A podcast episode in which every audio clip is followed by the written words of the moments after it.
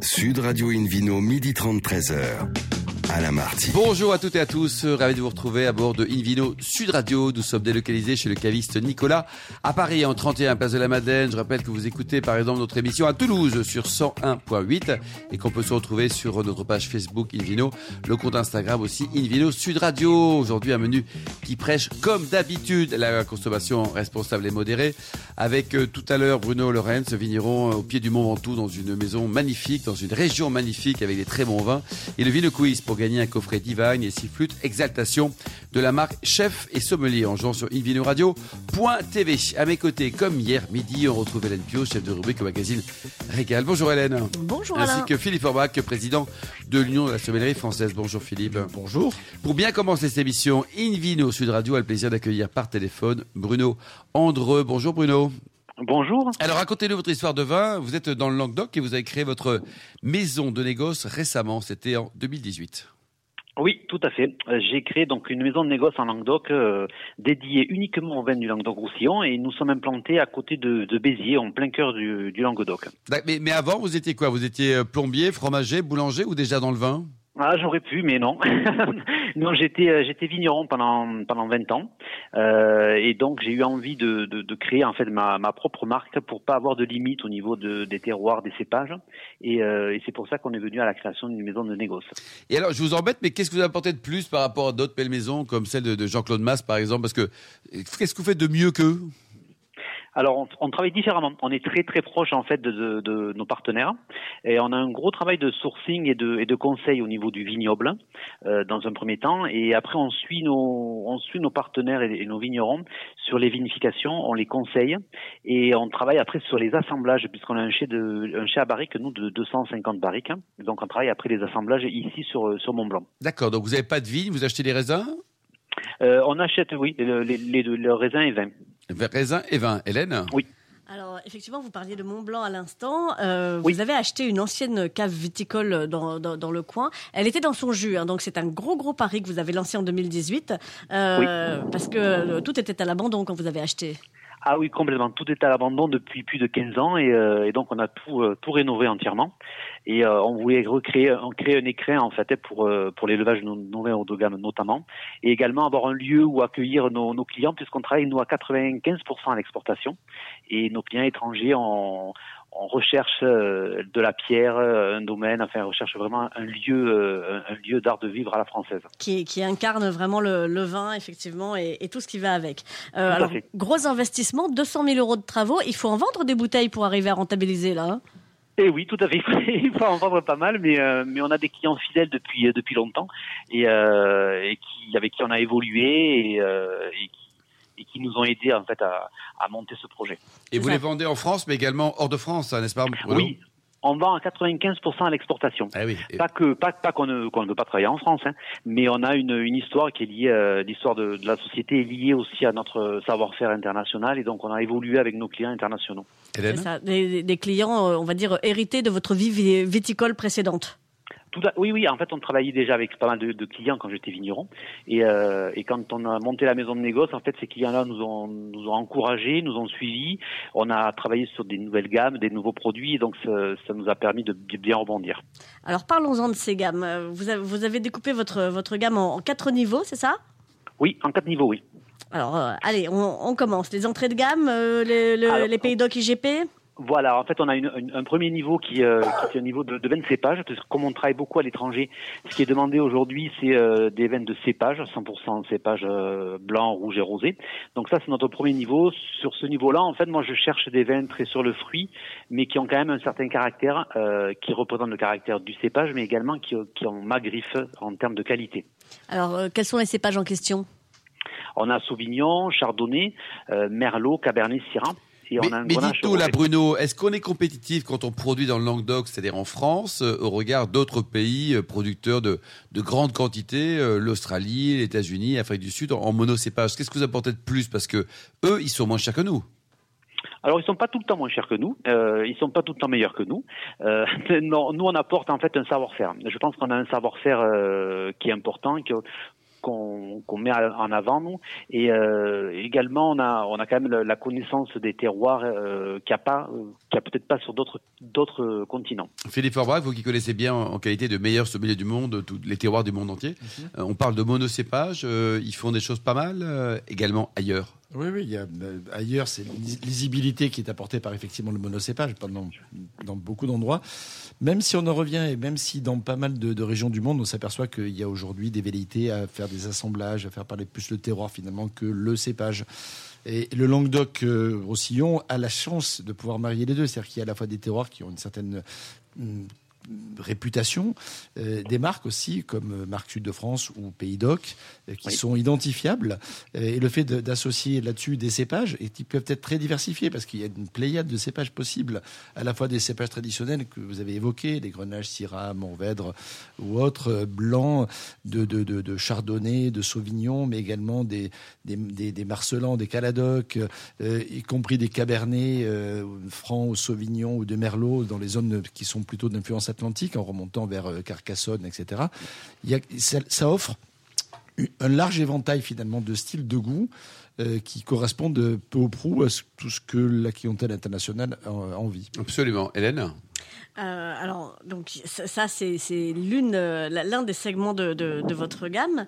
et puis, et puis, ben, on va on va passer au domaine et châteaux en, AOP tradition. Donc là, là, c'est encore plus l'image de la France que vous vendez à l'étranger avec avec ce segment-là. Ah oui, on, vend l'image de la France et on vend euh, plus des vins d'appellation, donc des vins d'assemblage et des vins qui ont une typicité euh, plus particulière en fait, hein, parce que chaque appellation a quand même sa, typicité par, de par son, terroir et de par ses assemblages. Et donc oui, on vend plus l'image de la France et, l'image surtout du Languedoc. Donc euh, qu'est-ce que vous avez en domaine et château Racontez-nous.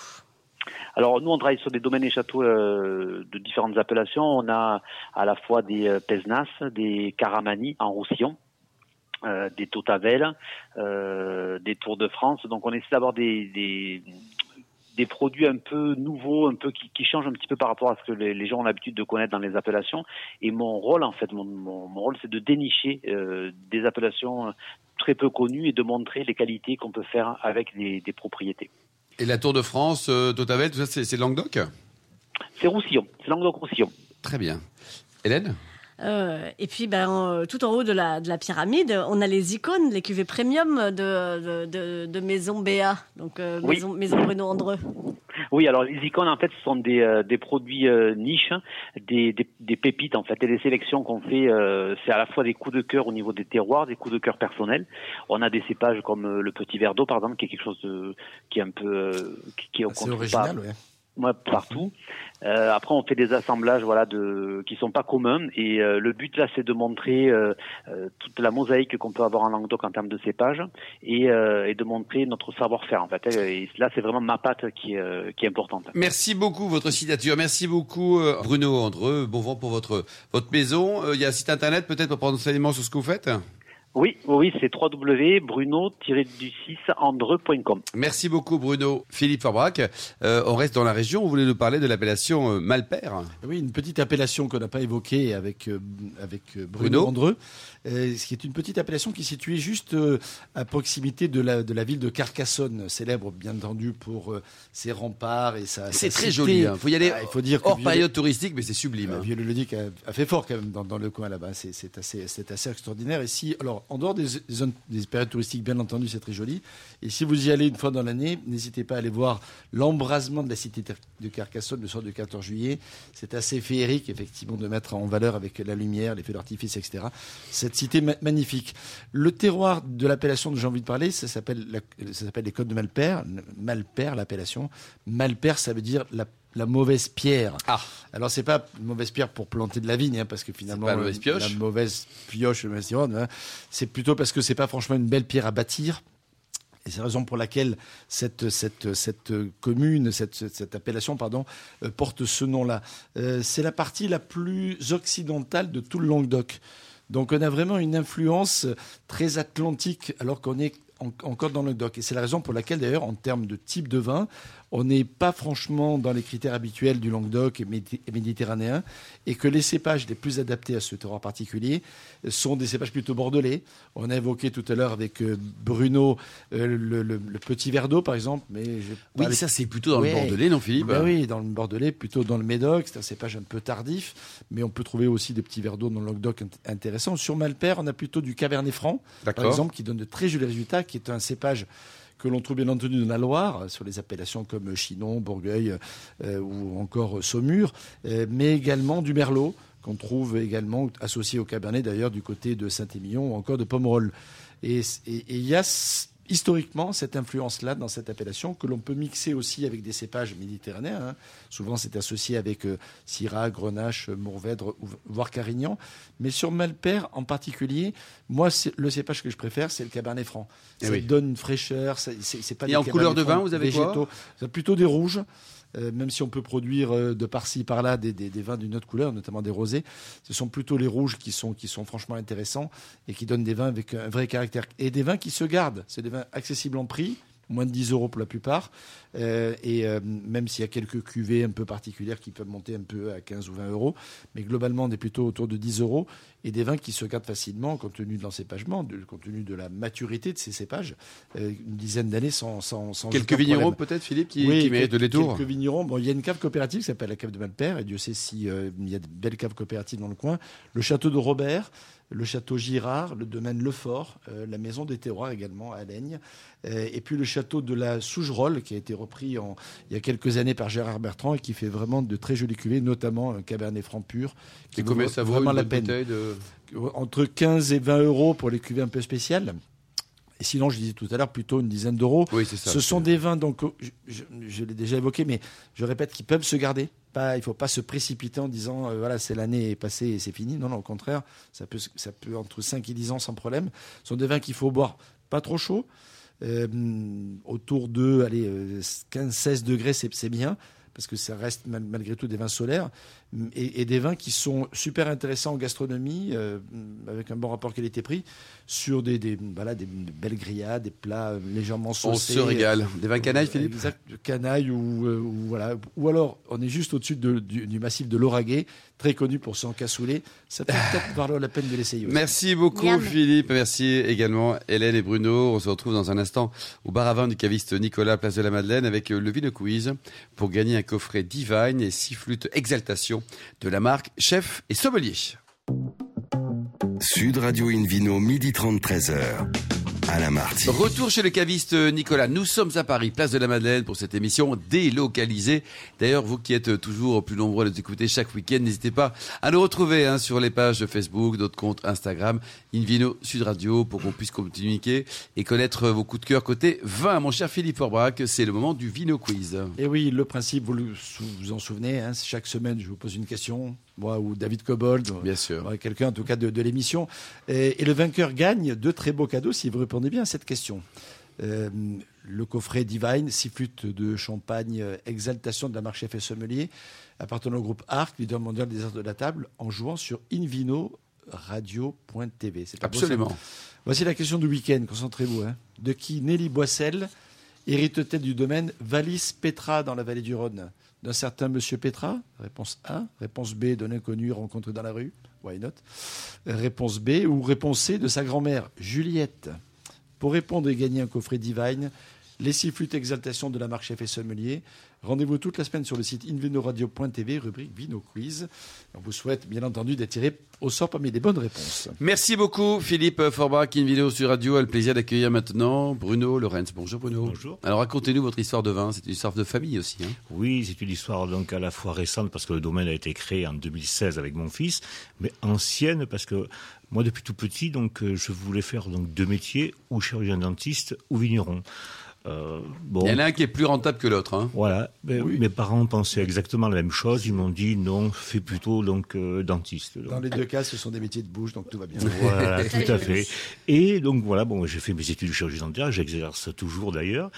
Et, mais avec toujours ce petit regret de ne pas avoir fait donc euh, vigneron, parce que mes parents donc étaient viticulteurs, ils menaient tout à, à la cave coopérative. Et lorsque mon fils donc a eu 16-17 ans, donc j'ai posé la, la question que beaucoup de parents posent aux enfants. Oui. Qu'est-ce que tu veux faire?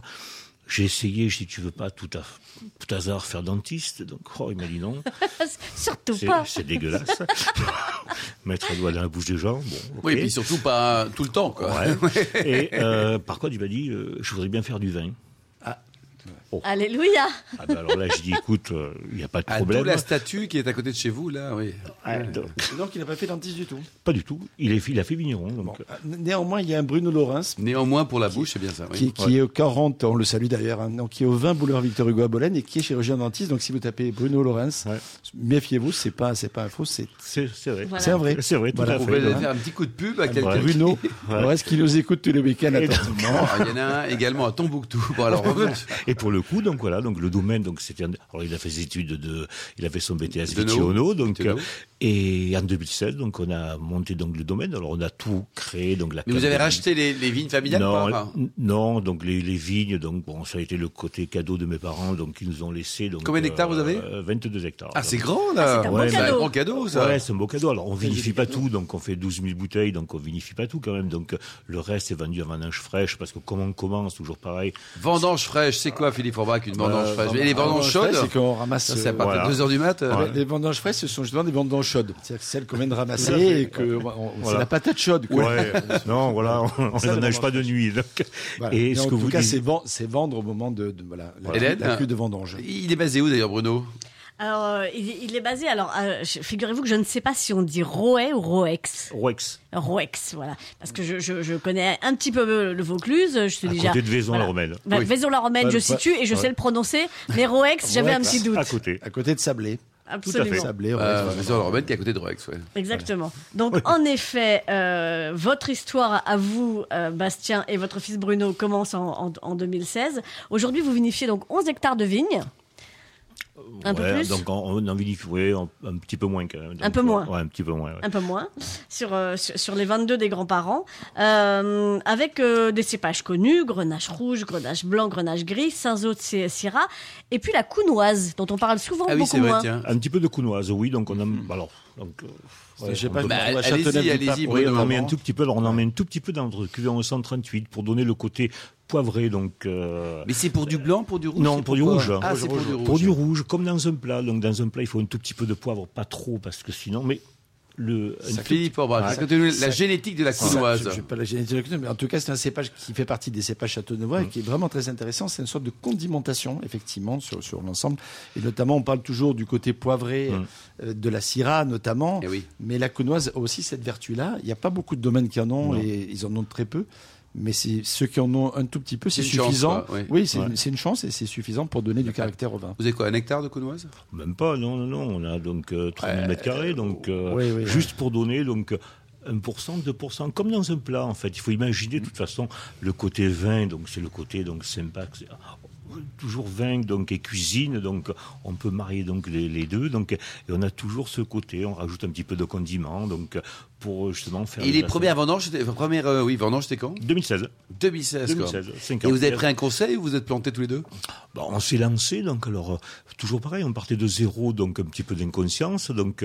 C'est génial. Ouais, ben ouais, c'est une belle, c'est une histoire. Mais sans conseil, sans rien. Non, et une Bah, il avait fait des études quand même, le fiston. Ouais, mais Ouais. bah, pour une première. Ouais, euh, écoutez, oui, donc on a, alors on en fait en vendange fraîche parce que vous disiez tout à l'heure, donc en fait faire du vin c'est quelque chose, mais faire le vendre, le vendre c'est autre chose aussi. Donc le côté vente, vente en vendange fraîche permet, bon ben, de, de financer un peu le truc. Bah hein. ouais, quand même. Parce que donc- dentiste, ça, Bah ça, ouais. ça a eu gagné. Hein. Ça a eu gagné, mais bon, c'est plus ça. Donc, et... Les gens ont de bonnes dents maintenant, c'est ça c'est- quoi le problème C'est que, les- que la santé dentaire des gens s'améliore Vous avez Moonraker à l'époque. Ouais. Et voilà, donc on, est, on a commencé comme ça. Donc, euh, et puis là, ça, se- ça se passe bien. Donc on vend euh, principalement en France, qui avise des restaurants, donc et pas mal particulier parce qu'on a la chance d'habiter bon, un endroit sympa où le tourisme marche donc euh, pas mal. Vous avez un, un petit caveau une Ouais, ouais, on a boutique, tout hein à fait. Donc, on a un Donc pendant deux mois, la juillet, ça cartonne quoi. Ouais, ça marche, ça marche bien parce que alors on- le domaine est créé dans une ancienne commanderie des Templiers, donc Ah oui, le lieu est splendide. Hein. voilà, donc Qui alors, date de donc, 1138, c'est ça? 1138, ouais, les Templiers ont créé donc la commanderie à Rouex en 1138. Bon, le lieu, ouais, le lieu est sympa. Qu'est-ce qui reste? Il reste juste un petit bout, mais il est symbolique. Ouais, il reste un, Un gros bout. un beau bout quand même, ouais. Donc, euh, alors, on a, comme c'était notre habitation principale, donc on l'a, on l'avait restauré donc il y a 20 ans. Et voilà, l'endroit, bah, son- Il n'y a plus de Templiers. Hein.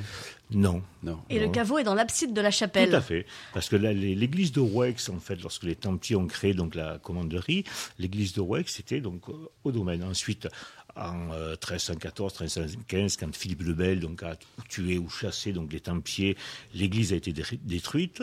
Les villageois ont volé donc les pierres pour construire donc, Les gauche. méchants, là. Ouais. Et ils ça ont se laissé faisait à l'abside. l'époque, hein. Ouais, ils ont laissé l'abside. Bon, ils voulaient pas ça, ils tiraient peut-être les foudres donc du Seigneur. Eh oui. Et euh, voilà, nous on a fait le caveau dans l'abside. Mais depuis que vous avez fait un caveau dans l'abside, on peut plus s'y donner rendez-vous en douce avec son amoureux. Ça va pas du tout Eh cette oui, affaire. ben, il reste les petits. euh, Ça faisait graffitis sur 300 ans que les amoureux du coin se Oui, retrouvaient dans l'abside et vlan maintenant il y a un caveau à la place. Ouais, oui, donc bon. Bah, ben, fait- mettez une tente à côté, non, faites Ouais, donc on peut- Vous ferez un hôtel, faut faire un Non, truc là pour les on fait amoureux. même pas de chambre d'hôte, donc pour les amoureux. Bon bah tant pis, faut, faut, faut aller draguer ailleurs. Euh, mais, mais cela dit.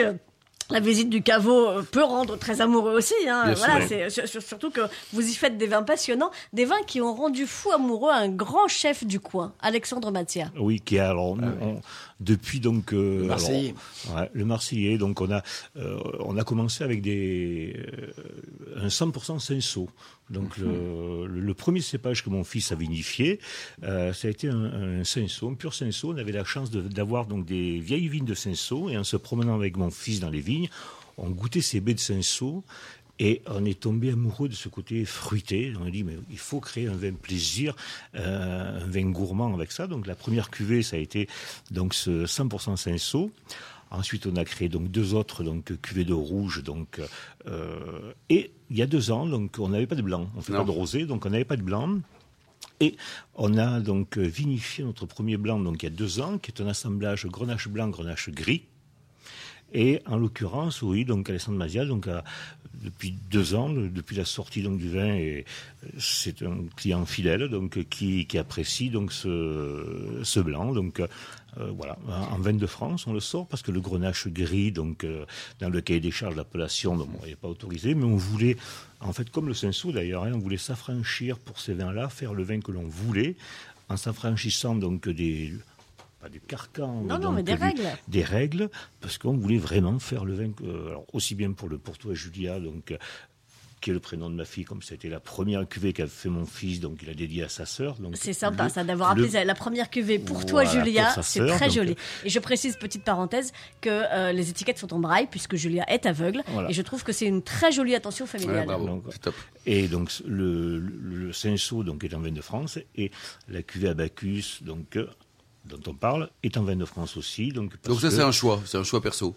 Oui, ah oui, tout à Absolument. fait. Ah oui, Et assumé. Alors- Oui, assumé parce qu'on voulait vraiment faire le vin, ce vin-là. Donc, Ouais. et bon, on rentrait pas dans le moule. Ah bah, on est sorti du moule. Ouais. Absolument. D'ailleurs, je crois qu'il y a beaucoup de dans le domaine qui font Ah, aussi. donc, c'est vrai oui, les vins de qualité. hein, Ouais. le- De- bien entendu, de qualité, c'est pas du tout euh, des seconds vins ni Non, des, sous-marques ni quoi que ce soit. Ce sont des, des vins affranchis effectivement de- de- du système des appellations, qui est respectable par ailleurs, mais qui permettent de plus de créativité, plus de, de Parce que le, le syndicat quand même nous a amené des choses, il faut le dire aussi. Donc, absolument. jeter donc Et c'est bien d'avoir des- des normes. le- le avec, mais quelquefois, donc, lorsqu'on veut vraiment s'exprimer donc sur certains trucs, ouais, le, le- le- les murs sont un peu étroits. Donc, et en l'occurrence, là, voilà, c'est Mm. un choix. Votre domaine s'appelle comment? Lorenz, Vignoble et Templier. Voilà. Vous avez mis Templier dedans, quoi. avec Ah ouais, évidemment. quand même, ouais. Ah, un Donc, peu de pub, hein. ouais, mais- quand même. Dentisme et le marketing, quand même un peu, Ah, hein. un peu, quand même, il Signature faut- de l'histoire. La gamme va de 11 à 17 euros, euh, donc ce qui en plus est, pas- très raisonnable. voilà, Ouais. pas, pas très cher, très très très abordable.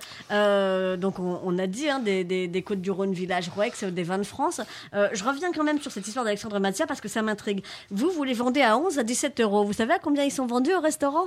Oh, beaucoup plus cher. Bon, d'accord, ok. Faut que tout le monde vive, hein, voilà. Oui, oui, oui, d'accord. Mais bon, euh, de là à se faire beaucoup d'argent sur le prix des vins, il y a des fois, ça bon, agace. ouais. Alors, je ne suis pas particulièrement. Ouais. Particulièrement, pardon, Alexandre Mathia, parce que ça peut arriver dans d'autres restaurants, et je ne connais pas le coefficient qu'il pratique. Allez, on va terminer. euh. Vous avez raison, Hélène. Ça pourra faire l'objet d'ailleurs d'un débat. Vous avez un site internet peut-être Oui, enseignement Vignoble et Templier, donc .com. euh, Dites-le plus doucement parce que vous parlez encore plus que moi, vous. Ah oui. Alors, je, je- je vais le faire. Alors, c'est Laurence, L-A-U-R-E-N-S, E point vignoble des Templiers, tout attaché, point FR. Bon, et puis Ça la, ira mieux. Et la cuvée de Julia, comment elle s'appelle? Pour toi, Julia.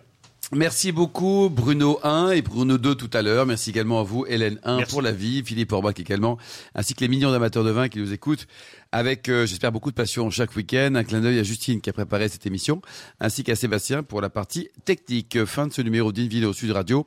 Pour en savoir plus, rendez-vous sur le site hein, sudradio.fr, invinoradio.tv, notre page Facebook Invino et notre compte Instagram Invino Sud Radio. On se retrouve samedi prochain, 13h précise, pour un nouveau rendez-vous, un nouveau numéro délocalisé chez le caviste Nicolas qui a été fondé, vous commencez à le savoir là, en 1822. D'ici là, excellent déjeuner, restez fidèles à Sud Radio, encouragez tous les vignerons français qu'on embrasse et surtout respectez la plus grande des modérations.